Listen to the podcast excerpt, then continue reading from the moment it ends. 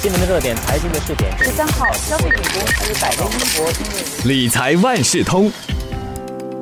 理财万事通，你好，我是九六三好 FM 的节目主持，我是德明。今天还有联合早报新闻中心财经组高级记者陈静，陈静好。德明你好，大家好。我们出国旅游啊，很多时候会携带大量的外币现金，其实这蛮危险的。那除了带这些现金钞票之外，还要兑换又很麻烦。但是呢，在现在的这个电子支付技术啊那么发达的年代里面，我们的选择就很多了。呃，有信用卡，在海外消费的时候呢，就能够加倍累积飞行里数来兑换飞机票。那最近呢，我们也看到了多元货币卡，还有手机电子钱包也越来越受到欢迎。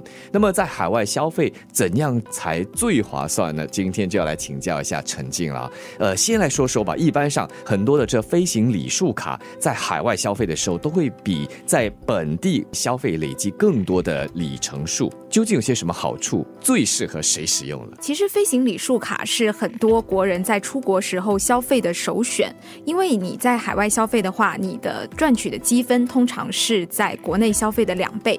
然后，当你在用这些卡预订网上的住宿、机票，或者是其他的一些旅游相关的产品的时候，它也可以为你带来更多的礼数和积分。所以，它最适合的群体，一个就是我们知道经常要出差公干的商务人群，然后还有就是经常出国去旅游的人，然后还有一类人，就是他们可能虽然不出国，但是他们会在国外的网站上面买很多东西。如果你是用外币的话，那这个时候你使用飞行礼数卡也能帮你积累更多的积分。也就是高消费群，是花的越多，用的越多，赚得特别是越多特别是这个飞行礼数卡，对不对？是，理财万事通。那说到飞行礼数卡，在我们这里一向都很受欢迎。不过最近在市场上啊，我们看到因为竞争很激烈，所以近日又有两家银行推出了新秀啊。这两张卡分别开出了怎样诱人的条件来吸引用户？飞行礼数卡在新加坡几乎是每一个银行都会有至少一张。那有一些银行它还会发行两张到三张的飞行礼数卡，面向不同的人群。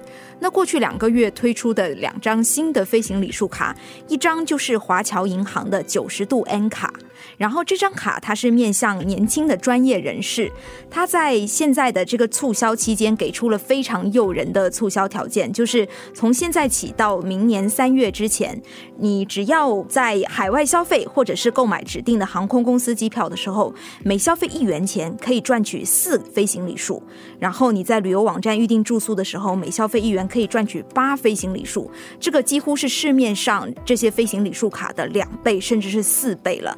但是要注意的是，这个只是在明年三月的促销期间有效，过了明年三月以后，它就会回复到跟市场差不多的这样的一个情况。刚才陈静给大家介绍的是第一张飞行礼数卡的新秀，第二张呢？第二张就是渣打银行发行的这个 Infinite X 微视卡，这张卡其实现在跟大家说有点迟，因为它已经暂停申请了。它为什么暂停申请？就是因为申请的人实在是太多了。它给出了一个几乎是没有人给过的，就是你只要开这张卡，它批准你申请这张卡的瞬间，你可以获得十万飞行里数。那算是很多了。是，但是有两个条件，一个是你要缴纳它的年费，它的年费其实很贵，是六百九十五点五元，这个年费是不可以抵消的。我们刚刚讲到华侨银行的那张卡，它的年费只有一百九十二点六元，而且第一年是免费的。然后第二个条件就是你要在开卡的这个两个月内消费满六千元。所以虽然这两个条件听起来好像很难达到，但是如果你算一下十万里数，然后你用六千元再加上六百九十五点五元这样子来换算，你每花一元钱，其实你还可以赚将近十五里。这样的条件是几乎很少有人开的，所以这张卡很快它就暂停申请了。当然就回到了个人的这个消费习惯和偏爱了。理财万事通。那么我们怎么来计算这个飞行里数来兑换这飞机票呢？是我们刚刚讲到渣打给出了这个十万里数，对吗？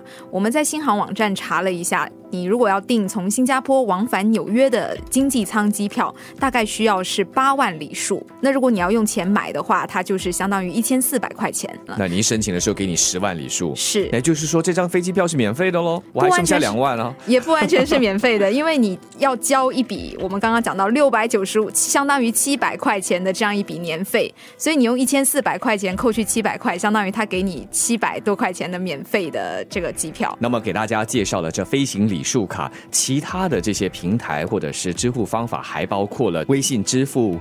或者是支付宝等这些电子钱包啊，对这个中国游客来到我们这里旅游的时候是特别常用的，因为对他们来说是很方便。那新加坡是否也有类似的应用，可以为国人在海外消费时提供类似的便利？本地虽然还没有像微信支付和支付宝这样子可以全球通用的电子钱包，但是我们也已经有一些电子钱包业者走到了国外去，提供更多的付款选择。那其中一个就是本地最大的电子付款公司 Nets。他和中国的这个信用卡公司银联合作，把他的网络拓展到世界各地。所以，如果你现在你的手机里面有 Nets Pay 的电子钱包，你就可以扫描全球各地的七百五十多万个银联 QR 码付款。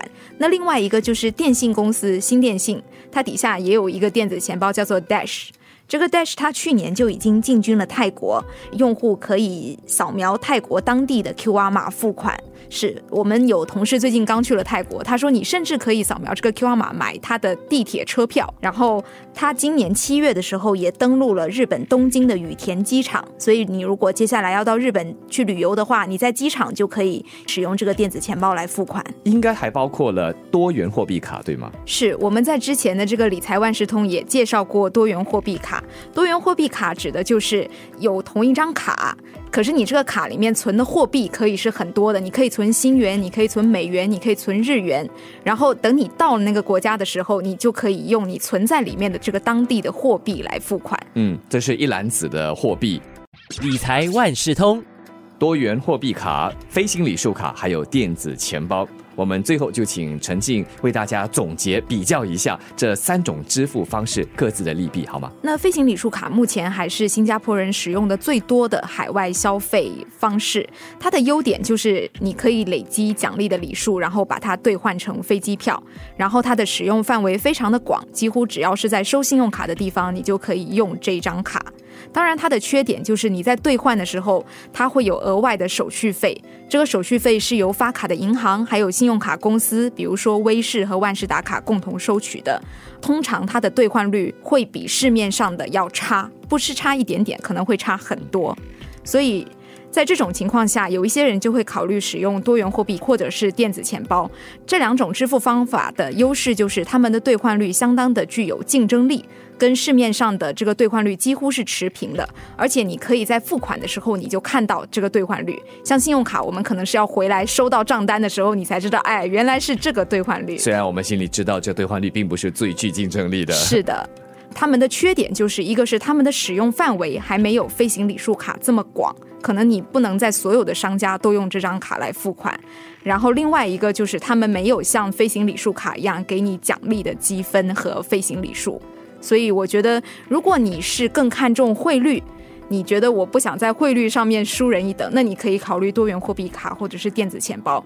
如果你是一个经常要飞来飞去，而且你很希望累积免费机票的人，那你可以考虑飞行礼数卡，而且是必须属于高消费群。是的，电子钱包就是对于那些你不想带一张卡在身上，你只想带一个手机就想要走遍全球的人，这样的话，电子钱包应该更适合你。